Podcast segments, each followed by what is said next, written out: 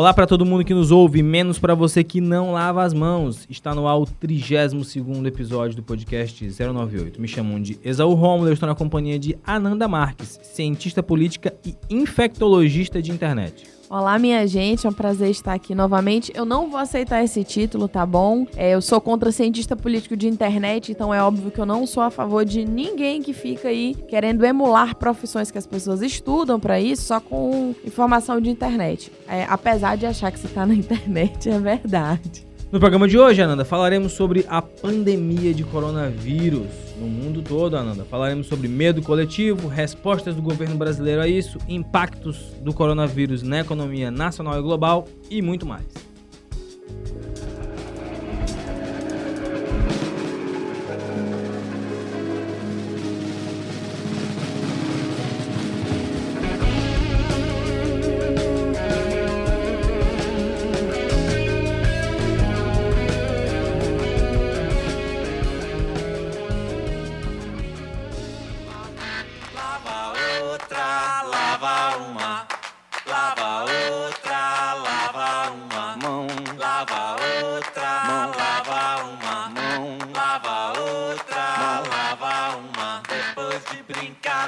Chão de areia a tarde inteira, antes de comer, beber, lamber, pegar na mamadeira. Lava uma mão, lava outra. Ananda Marques, o podcast 098 já entrou em clima de prevenção, né? Como você pode ver aí pela trilha sonora que embala esse primeiro bloco. A gente ainda nessa semana aí de, de 13 de março, sexta-feira 13, que é quando nós gravamos, ainda tratamos isso no aspecto lúdico da coisa. Porque não chegou aqui no Maranhão. É, porque ainda não chegou aqui. Então nós estamos ainda apostando de que a prevenção é talvez possa amenizar algo que é inevitável. Não é isso mesmo? Mas enquanto isso, lá fora, fora desta ilha aqui, as coisas estão mais sérias, né? Estamos com ah, vários alertas aí e a gente queria debater um pouco aqui nesse primeiro bloco o que é possível ser feito ou qual o clima político que nós temos hoje para responder a essa ameaça, que é uma ameaça grave, né? Uma pandemia, é algo que é uma ameaça global desse coronavírus. Olha, Isaú, é importante a gente, acho que o, o que a gente pode levar para o nosso ouvinte é a reflexão sobre como o Estado, como que o governo atua ou não para prevenir, para combater e para lidar com essa pandemia. Porque, por exemplo, tem países que já decretaram, por exemplo, isolamento. A, a Itália está em completo isolamento, né, quarentena. Tem países que decretaram suspensão de aulas. Tem países que decretaram proibição de, de aglomeração de pessoas, enfim. A França, por exemplo, tabelou o preço do álcool em gel, que é para não, não haver né, esse, esse aumento de preço devido à procura. Enfim, cada, cada país está fazendo o que pode ou o que acha que deve fazer em relação a como lidar com o coronavírus. E aí eu acho que é importante a gente trazer aqui uma discussão sobre o que, que o Brasil fez até agora, o que, que o Brasil está dizendo que vai fazer. É, tem vários aspectos. É, a gente até conversava assim, como é que a gente vai estruturar o programa dessa semana se nós não somos especialistas nessa área. Então a gente quer trazer aqui a discussão sobre como que isso impacta, né, no legislativo, no executivo, como que é possível que os governos é, reajam a isso. A minha primeira consideração, Ananda, é que eu fiquei muito curioso para saber como é que o anarcocapitalista está lidando com essa situação, não é? Porque olha, quando, quando você olha para a China, quando você olha para Espanha, Portugal, Brasil, o que vai frear isso é surra de Estado, é intervenção no Estado, é saúde pública. Não é outra questão. Você imagina, por exemplo, que lá nos Estados Unidos o, ca o camarada que tem plano de saúde, ele tem que pagar no mínimo ali 241 reais, né? Fazendo essa conversão. Vai de 241 até 1.200 reais. E quem não tem plano de saúde, um, o exame para você saber se você tem ou não, tá algo em torno de 7 mil reais. Então, aqui no Brasil, quem faz essa testagem é o SUS, é de graça. Então, acho que o primeiro aspecto disso é que assim, como é que você trabalha com pandemias? Como é que você trabalha com ameaças globais? Não é a iniciativa privada, não é um mercado que vai regular isso. É uma série de políticas públicas pensadas em conjunto. E é esse aspecto específico que a gente consegue. A gente já falou em outras temporadas, em outros episódios, que um, o governo bate cabeça com o legislativo. A gente vai discutir aqui sobre a posição, sobre as críticas que o, que o Rodrigo Maia tem em relação ao Paulo Guedes. E o, e o governo bate cabeça entre si. A gente viu que o presidente Bolsonaro, no dia 10 de março, disse que era uma fantasia. E no dia 12 de março, ele está com suspeito. A gente tem aí o áudio, Silon, da cronologia, né? As falas do Bolsonaro em três atos. Obviamente, temos no momento uma crise, uma pequena crise, né?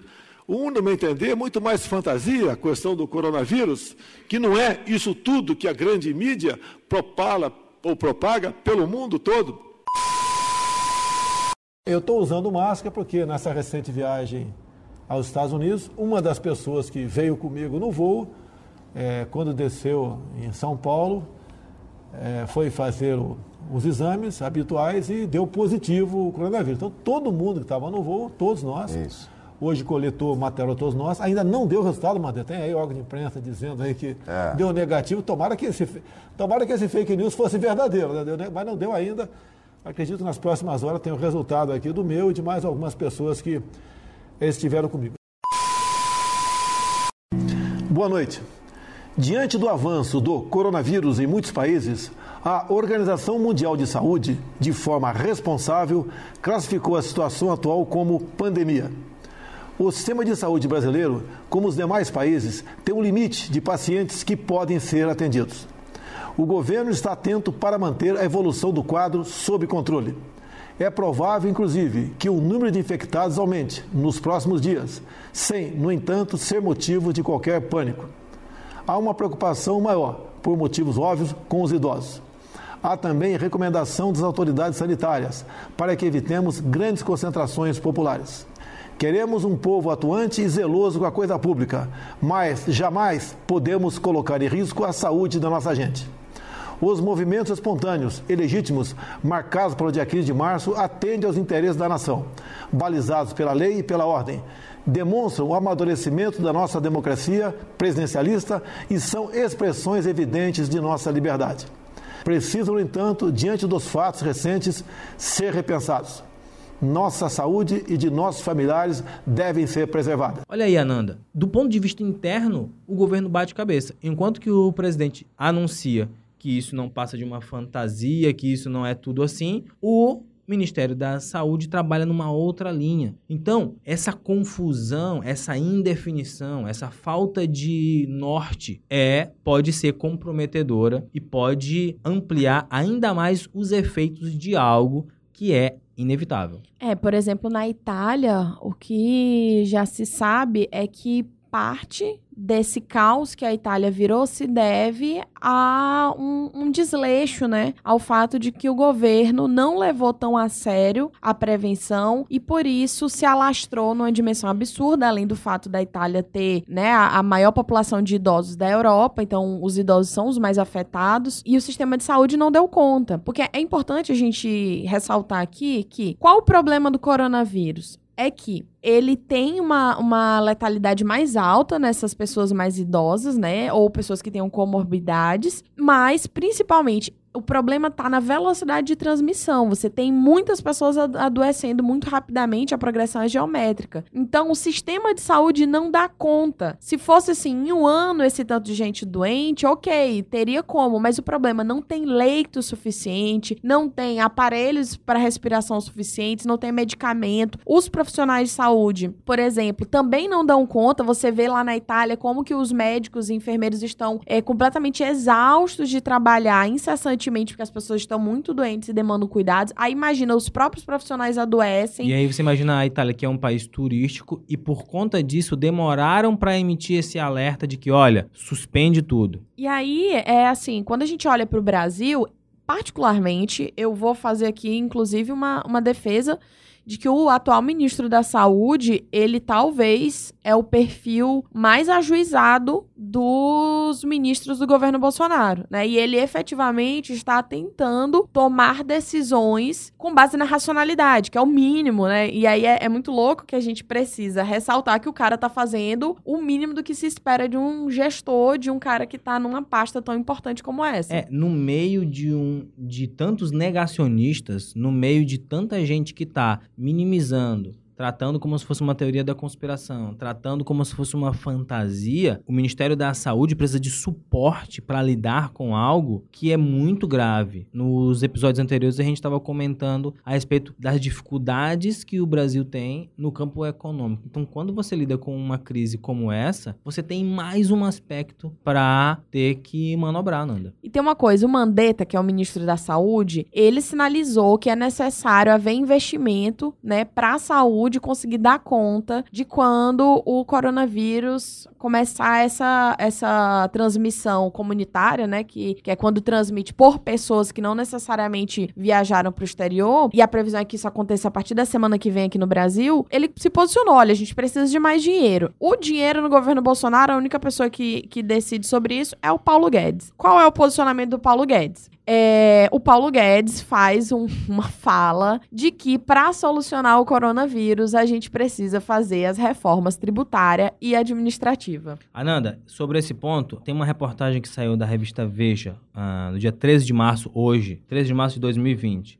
em que a reportagem perguntou para o Paulo Guedes duas coisas. Um, abre aspas, hoje qual é a situação do Brasil perante a crise do coronavírus? E ele respondeu, o mundo está em desaceleração sincronizada e o Brasil em plena decolagem. Para onde? É voo de galinha. E aí ele diz, abre aspas, o coronavírus freia ainda mais o mundo e começa a nos ameaçar também. Acredito que temos impulsão suficiente para superar isso, pois estamos num ritmo de, cre- de crescimento. Qual é a impulsão suficiente, Ananda? Qual é esse ritmo de crescimento? Porque ontem, quinta-feira, dia 12, o presidente fez uma live e ele não anunciou nenhuma medida concreta que vai ser tomada, nenhum protocolo que o Brasil vai fazer ou deixar de fazer. Porque essas medidas dos estados, por exemplo, como o governador do DF fez, isoladas, elas não têm nenhum efeito prático. Se a gente não conseguir conversar entre si, governadores, prefeitos, numa ação conjunta, todas essas medidas isoladas, elas não têm nenhum efeito prático. Mas o que mais me chamou a atenção foi a segunda resposta dele. Quando a reportagem perguntou há alguma forma de responder de imediato à crise, ele responde, abre aspas, presta atenção, Cylon. Não, é por isso que a gente precisa das, re- das reformas, para nos dar espaço fiscal. Se promovermos as reformas, abriremos espaço para um ataque direto ao coronavírus. Com 3, 4 ou 5 bilhões de reais, a gente aniquila o coronavírus. É de Va- ch- vamos lá, Nanda, vamos lá. É de chorar. É de chorar porque o coronavírus, no momento, ele ainda está entre pessoas de alto poder aquisitivo, principalmente porque as pessoas infectadas são pessoas que viajaram. Mas imagina quando esse negócio chegar nas áreas mais pobres do país e aí o cara que teoricamente poderia fazer alguma coisa relacionada ao- aos recursos para combater isso diz que, olha, não, não tem o que fazer não, a gente precisa fazer reforma. E aí, o primeiro-ministro do Brasil, o Rodrigo Maia, hoje também, dia 13 de, de março, saiu uma entrevista do Rodrigo Maia para a Folha de São Paulo. O Guedes falou para a Veja e o Rodrigo Maia falou para a Folha de São Paulo. É, o que ele coloca é o seguinte, ele diz, olha, Guedes não tinha uma coisa organizada ou não quis falar. Se olhar os projetos, tem pouca coisa que impacte a agenda de curto prazo ou quase nada. E o Rodrigo Maia está falando sobre os efeitos econômicos do coronavírus, né? Efeitos econômicos. Quando você pensa que política pública não é só o que o Estado faz, política pública é também quando o Estado não faz. Então, se diante de uma pandemia, o governo federal não faz algo, isso é uma política pública, isso é uma escolha governamental de não fazer. E esse não fazer tem um impacto na saúde da população. A gente está falando aqui é, da vida das pessoas, né? E principalmente da nossa população idosa, que apesar da nossa pirâmide etária, não. A gente tem uma população idosa menor, mas são brasileiros. É a vida das pessoas que a gente está falando e da sobrecarga do sistema de saúde também. É, eu queria só voltar de fato a esse ponto, porque assim, a pergunta é muito direta. A pergunta é: há alguma forma de responder de imediato essa crise? Ele responde: não. E aí, qual é a continuação? Não temos nenhuma resposta. E ele diz: é por isso que a gente precisa da aprovação das reformas. A gente falava, olha como isso é contraditório dentro da própria frase dele e dentro do que a gente estava comentando no começo do bloco, que se re as reformas administrativas são para enxugar, são para cortar gastos, como é que você então vai investir no SUS? Isso é, contra, isso é contraditório. Tudo que o governo fez até agora, no, em, nesse um ano e pouco, é no sentido de enxugar a máquina pública, é de reduzir o investimento público. Tanto que com essa questão do PIB se comemorou o tal do PIB privado. Então, como é que você vai garantir que esse sistema público de saúde dê conta se você está falando que a única resposta imediata para a crise é reforma? Não vai. Sailão, vamos parar por aqui porque tem o bullying do futuro.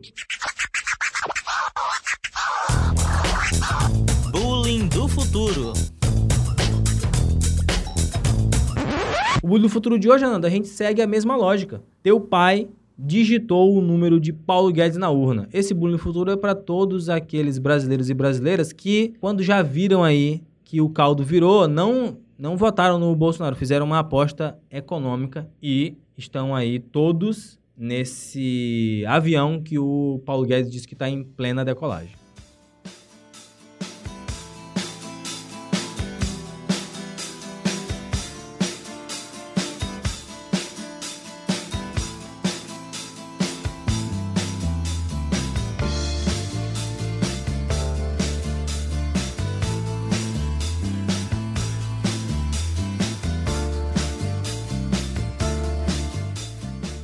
Ananda Marques, continuando nessa pauta de coronavírus, essa sexta-feira 13 trouxe mais um ingrediente para esse roteiro espetacular que é o Brasil em 2020. E a gente, então, nesse segundo bloco, quer discutir o seguinte, Ananda.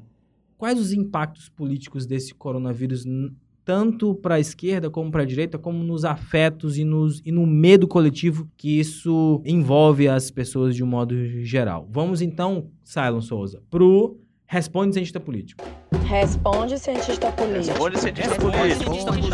Responde, cientista político. Responde cientista Responde, cientista político. Responde, cientista político. Bom, é importante a gente refletir sobre um, como que a psicologia social, né, ela vai tratar a questão da coletividade e da histeria coletiva, né, de que as pessoas, elas literalmente, elas surtam com a ideia, e aí, por exemplo, você vê lugares que não tem ainda nenhum caso confirmado e que acabou álcool em gel no supermercado, acabou máscara, inclusive máscara para profissionais de saúde, não conseguir mais, não, não ter mais para vender, é, pessoas que estão fazendo estoque, indo no supermercado e comprando é, um monte de comida para estocar, enfim. Essa noção de caos e de fim do mundo, né? Essa noção apocalíptica de precisar montar um bunker em casa e tal. Isso é complicado porque isso as pessoas meio que vão se contaminando, né? Literalmente, elas vão se contaminando desse sentimento e elas vão se enlouquecendo umas às outras. E aí é interessante ver como que os comportamentos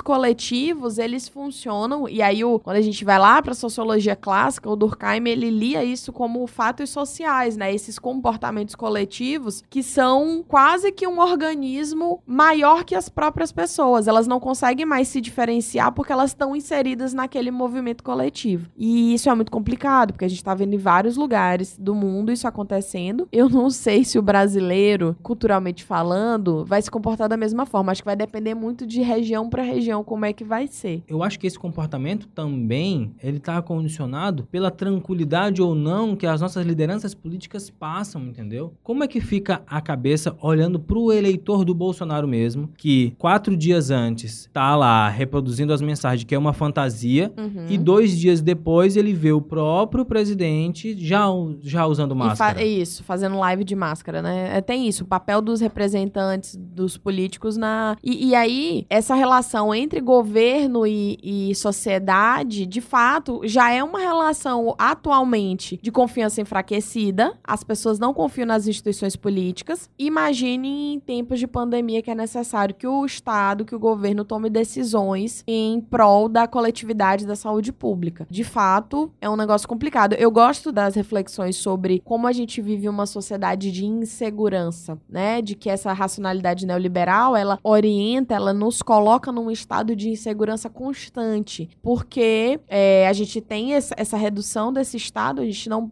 pensa num estado de seguridade social, a gente tem um estado de insegurança social. Então, por exemplo, o Paulo Guedes responder as perguntas sobre a crise do coronavírus, dizendo que o que precisa é, é reformar o Estado, é fazer reforma tributária e administrativa, isso é o puro suco do neoliberalismo, né? Que tem esse cunho individual e ignora completamente uma noção de, de solidariedade, de que as pessoas elas vão pensar sim na possibilidade de como que a gente pode se ajudar. E como é que, enquanto sociedade, a gente vai enfrentar isso juntos. E aí que vem. Esse medo, ele acaba incentivando esse individualismo. A pessoa vai lá no supermercado, se ela tiver dinheiro, ela vai comprar tudo que tiver e não se importa com o próximo que precise também. Sabe? Se tem alguém, por exemplo, que precisa usar máscara porque de fato está doente e não tem mais máscara para usar porque as pessoas que não precisavam compraram. Então, essa racionalidade neoliberal, essa relação de desconfiança com o governo governo e em tempos de fake news que literalmente viralizam nas redes sociais, pelo, né, pelo WhatsApp, por exemplo, é tudo muito irônico e desastroso. Eu fico pensando uh, naquele conceito do Anthony Giddens quando ele fala sobre sistemas peritos, né, de como que a modernidade nos colocou diante de sistemas peritos que a gente não tem a menor ideia de como funcionam. Então, por exemplo, um exemplo clássico disso é, por exemplo, você vai entrar num carro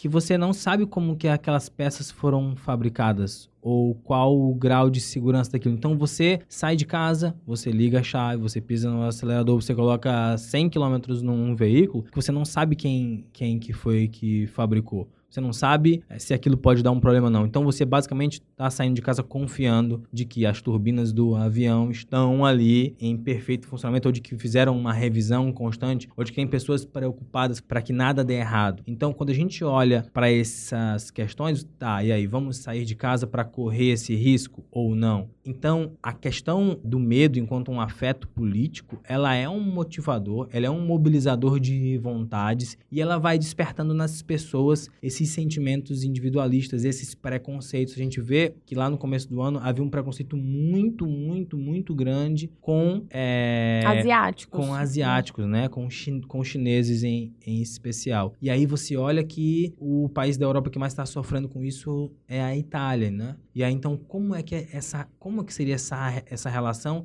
se isso explode, por exemplo, num país africano, num país latino, né? Então, isso acaba levando a gente a refletir sobre como que qual é o lugar que a política exerce no, no, no, diálogo ou, ou na impossibilidade do diálogo diante de situações tão extremas quanto essa. A gente estava discutindo também um outro aspecto disso, é que a, a gente viu aquele caso do do coronavírus lá no Rio de Janeiro, em que o casal testou positivo e estava em quarentena, mas a empregada doméstica deles estava indo trabalhar com eles de luva e de máscara. Então, assim, a gente ainda tá, né, nessa primeira quinzena de março, lidando com pessoas que viajaram para fora ou que tiveram contato com pessoas que estiveram lá fora. Quando isso explode, quando isso começa a avançar geometricamente para uma população mais vulnerável, a gente tem que é, ponderar até onde que a gente consegue, de fato, controlar isso ou não. Eu acho que o coronavírus, ele nos coloca diante da incapacidade desse Estado neoliberal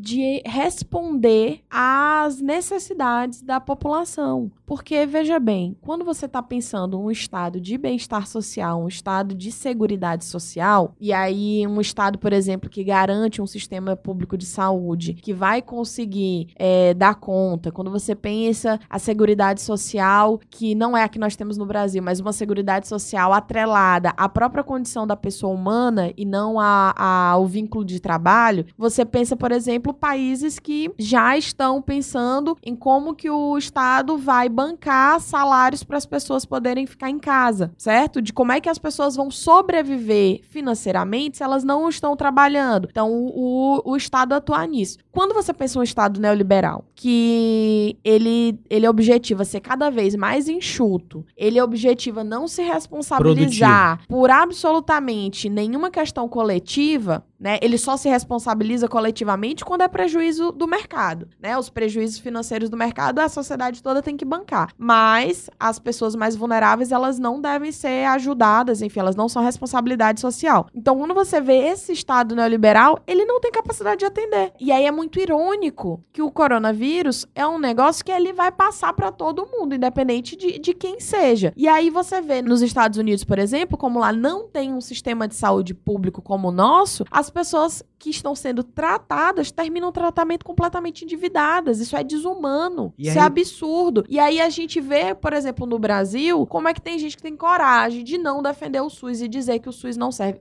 O SUS é hoje, talvez, a grande fronteira, a última trincheira de um estado de bem-estar social que foi uma tentativa de ser construída com a redemocratização. Talvez a nossa última trincheira é o SUS. É, eu fico pensando no seguinte: o cara, tá, o cara tem salário e aí ele pode então ficar em casa. E aí, e as pessoas que trabalham com, com, com comissão? E as outras pessoas que têm outro regime de remuneração? E com quem ficam os filhos dessas pessoas se as escolas estão fechadas. Então, todas essas questões que o coronavírus desperta, eles estão, elas estão levando a gente para um debate sobre qual é o papel do Estado no nosso cotidiano. Então, assim, a partir do momento em que eu tô redefinindo esse Estado numa perspectiva de se importar menos ou de ter menos atribuições, eu tô colocando uma grandíssima parcela da população num status de vulnerabilidade muito grande. E é preciso ressaltar que o Brasil é um país extremamente desigual, que os usuários do SUS, a maioria, né, dos usuários do SUS são pessoas que vivem, é, são assalariadas, enfim, vivem com uma renda que não é elevada. Portanto, essas pessoas dependem desse sistema de saúde. E aí a gente está falando de um colapso do sistema do seguinte: imagina o tanto de, de, de agravos de saúde que não podem ser adiados, como por exemplo um infarto. Não tem como você não, não dar um leito para quem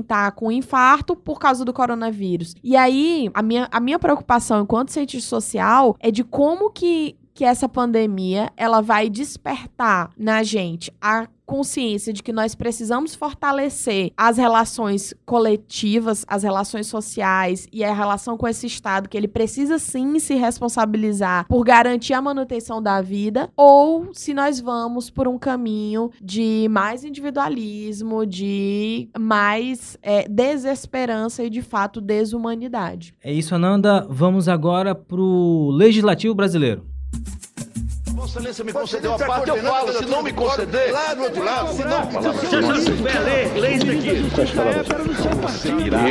E retirar o presidente José Sarney manifestando que eu posso Não Essa é uma mentira. Estou manifestando que eu posso. Excelência aqui já coordenando a candidatura do Collor, lá do outro lado. Se Vossa Excelência me conceder a parte, eu falo. Não me conceder, Vossa Excelência. que gira. Legislativo Brasileiro. Como não gostar de Vossa Excelência? Como não gostar? Essa empresa é muito. Ananda, presta atenção aqui. No Legislativo Brasileiro de hoje, a gente tem ó, o projeto de lei 582-2020 do deputado federal Boca Aberta, do PROS do Paraná. Diz o seguinte: dispõe sobre a amputação das mãos direita e esquerda de político condenado por crime de corrupção contra o patrimônio público, desde a condenação até o trânsito em julgado. Então, a proposta aí do deputado é de se cortar as mãos de quem for condenado por crime de corrupção contra o patrimônio público. Fico pensando que no bojo dessa nossa reflexão, antes de passar para você, a procuradora regional da, Re- da República do Rio Grande do Sul, Tamea Danelon, também se manifestou. Ela disse assim: o coronavírus assusta, amedronta, mas não podemos esquecer que a maior epidemia que contamina o nosso país é a corrupção. Como que essa pauta ela tá completamente é, essa pauta da, corru- da corrupção ela afeta grande parte da direita brasileira a ponto de você falar esse tipo de insanidade? Eu acho que é cinismo. Eu acho que é cinismo. Acho que esse discurso anticorrupção, na verdade, ele é o, o- a boia moral dessa direita brasileira, que na verdade é só uma direita elitista, né, preconceituosa e que no fim das contas está voltada para si. E sobre o lance de, né, propor cortar as mãos, cara, é tão absurdo que não dá nem para comentar. É, um exercício que eu até conversava com o grande Ricardo Agum é que para esses casos em que a gente ouve esses absurdos, a gente tem que devolver com mais absurdo. Assim, olha, então eu sou favorável a adultério também ser pena de morte. Para ver se a pessoa se dá conta do que realmente está em jogo, de quão absurdo é você propor esse tipo de coisa como se isso fosse alguma solução pro sistema político. O perigo no Brasil 2020 é a pessoa concordar contigo, vocês entrarem numa grande espiral de absurdos. Exatamente.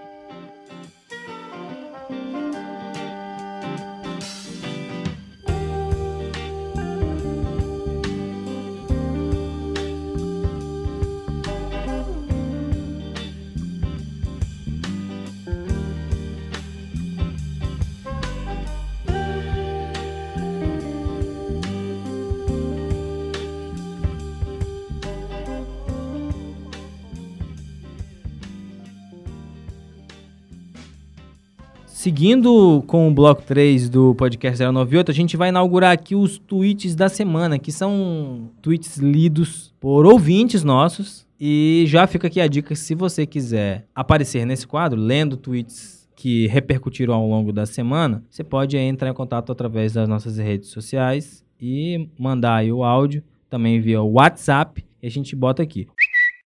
Os tweets da semana a gente vai mandar aqui, Ananda, presta atenção, com a Carolina Mello, que vai ler o tweet desse que é o nosso Nostradamus brasileiro, não é isso? É um patrimônio da internet que é o, que é o perfil do Eduardo Cunha. O grande legado dele na política, a gente pode resumir esse perfil, que diz aí o seguinte. A gripe hoje me pegou forte. Tô recolhido para aguentar a semana em Brasília. Esse tweet é, Nanda, é de 15 de novembro de 2011. Cara, quem diria, né? Impressionante. E a nossa outra ouvinte, que é a amiga Ritinha CG1, que é Ela tem uma doença crônica pulmonar e a situação é realmente muito grave, mas só Deus saberá o desfecho. Esse aí, então, Ananda, é de 14 de junho de 2012. Meu Nós- aniversário, ó. Olha aí, ó. O que você fazia em 14 de junho de 2012? Foi meu aniversário, teve uma festa. É, foi meu aniversário de 2012, teve uma festa, uma comemoração. Muito bem, olha aí, ó. E é isso. É, o Eduardo Cunha, ele é o nosso Melquíades brasileiro. Pra quem não sabe quem é Melquíades, é um personagem de 100 anos de solidão que conseguia, né, ver à frente. Ele, ele via, né, fazia previsões. E o Eduardo Cunha, no fim das contas, tem tweet pra absolutamente Tudo, qualquer coisa que acontecer nesse país. Tem um tweet dele lá já prevendo essa história.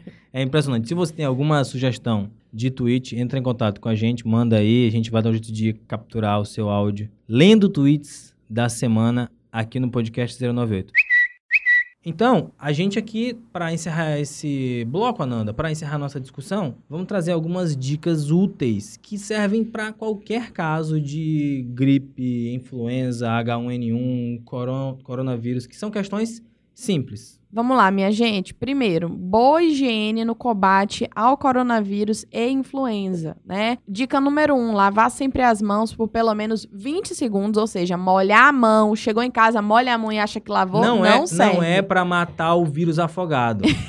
É pra matar ele com sabão. Exatamente, Tá? Sabão. Tem que lavar com água e sabão. E recomenda-se que você use álcool em gel. Não tiver álcool em gel, usa álcool líquido, mas o importante é que seja álcool 70. É. Ó, se eu tô no trabalho e não posso lavar a mão o tempo todo, tá indo lá, leva, compra um álcool em gel. Dica número 2, não compartilhar objetos de uso pessoal, tá, é gente? importante. Então, copo, talher, garrafa, vamos. E outras coisas também que as pessoas costumam passar uma para as outras, vamos evitar, tá? Cada um usa o seu, que assim a gente consegue conter melhor. Outra coisa, Nanda, ficar em casa se estiver doente. Isso aí é o óbvio. Olha, não estou me sentindo bem, estou com a garganta ruim, estou meio resfriado. Fique em casa. Fique em casa, evite aglomerações. A questão é não espalhar ainda mais. Porque assim, hoje no Maranhão a gente ainda não tem nenhum caso confirmado de coronavírus tá? Mas no Brasil se espera que a partir da semana que vem a gente tenha a transmissão é, interna, né? Pessoas vão passar umas para as outras, mesmo quem não viajou para o exterior. Então, quando isso acontecer no Maranhão, por exemplo, é bom que a gente já tenha essa postura de se eu tô resfriado, fique em casa, porque pode não ser, mas pode ser. E se quando a gente tiver nesse estágio da contaminação não ser mais só com gente que viajou, a gente não vai ter como saber de onde veio, então é melhor ficar em casa. A outra coisa, cobrir a boca e o nariz ao tossir e ao espirrar, né? O grande veículo de transmissão, né, de propagação deles são mesmo as mãos. Então você quando for espirrar, usar aqui o cotovelo, né, o antebraço para não ficar o vírus na, na sua mão. Outra dica também é limpar regularmente os ambientes e manter o mais arejado possível. Eu lembro que lá quando a gente teve em 2009, eu acho, H1N1, isso era muito falado, isso é, é bem importante. Então, é, evitar ficar em lugares muito fechados. Eu sei que nessa época de chuva é difícil, mas é uma dica importante. E uma dica também, gente, é o seguinte: quando chegar nesse momento de confirmou o primeiro caso e a transmissão já não é mais através só de, de pessoas que tenham viajado, é importante que as pessoas tenham consciência de não procurar o serviço de saúde se ela tiver com uma suspeita é, e vamos supor que seja positivo sair contaminando todo mundo, né? Uma pessoa que tá com suspeita, ela sim deve usar máscara e deve informar o serviço de saúde antes de procurar, porque por exemplo, na Itália aconteceu muito isso. As pessoas iam para o hospital é, com suspeita e acabavam infectando os próprios profissionais de saúde e aí isso acaba sobrecarregando ainda mais o sistema. É isso, Ananda? Então é isso. agora vamos pro caixa de recados.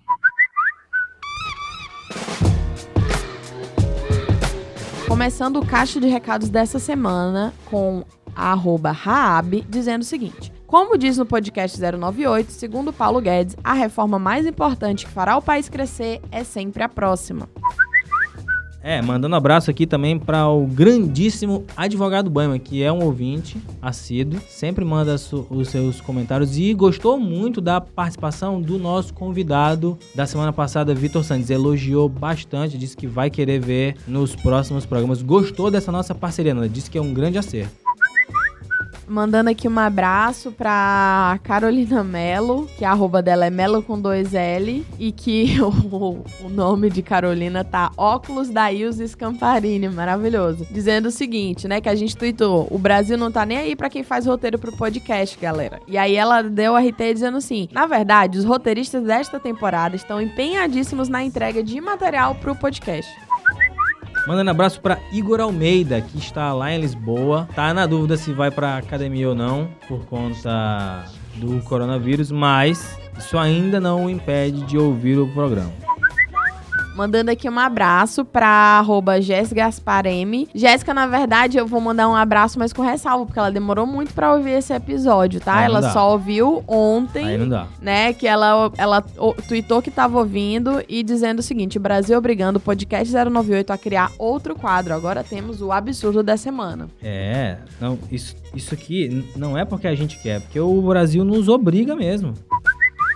Mandando abraço para Michel Miranda, grande Michel boliviano. Assim como eu também tenho que mandar um abraço entristecido para Clenilson Laer e George, porque o Sampaio Correia conseguiu, Ananda, a proeza de perder para o Motoclube. Nessa situação que nós nos encontramos a essa altura do campeonato, perder para o Moto no Campeonato Maranhense é difícil, viu? Muito complicado. Mandando aqui um abraço para Rodrigo de Esterro, que concordou conosco. Quarta-feira o ser humano ainda não ouviu o episódio, merece bloco e menção desastrosa no programa. Muito bem, mandando abraço para PV Bastos, mandando um abraço para Renatinho Júnior. Olha, Renatinho teve a audácia de me convidar para uma aula de crossfit. Eu não sei até onde isso vai chegar, Nanda. Ó, mandando aqui um beijo pra arroba petisqueiro, que já é tradição do programa mandar beijo pra ele, dizendo: Dica, ouvir o podcast no máximo até segunda-feira. Na terça já tem assunto pra dois episódios. Muito o bem. editor que lute. Manda um abraço para Alan Patrício, que é também um ouvinte do podcast, sempre dá muitas dicas.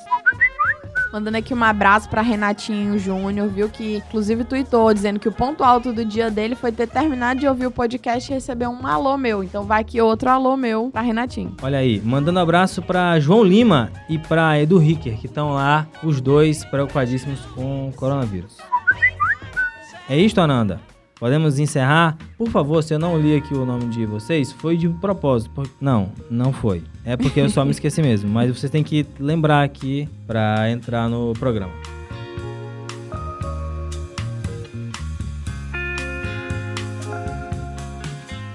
É isso, Cylon. Lembrando que o podcast 098 é uma idealização de Exaú Homeland da Marques. A produção é de Elton Aragão, o design é de Cainão Oliveira, a edição e direção, Cylon Souza. Um abraço.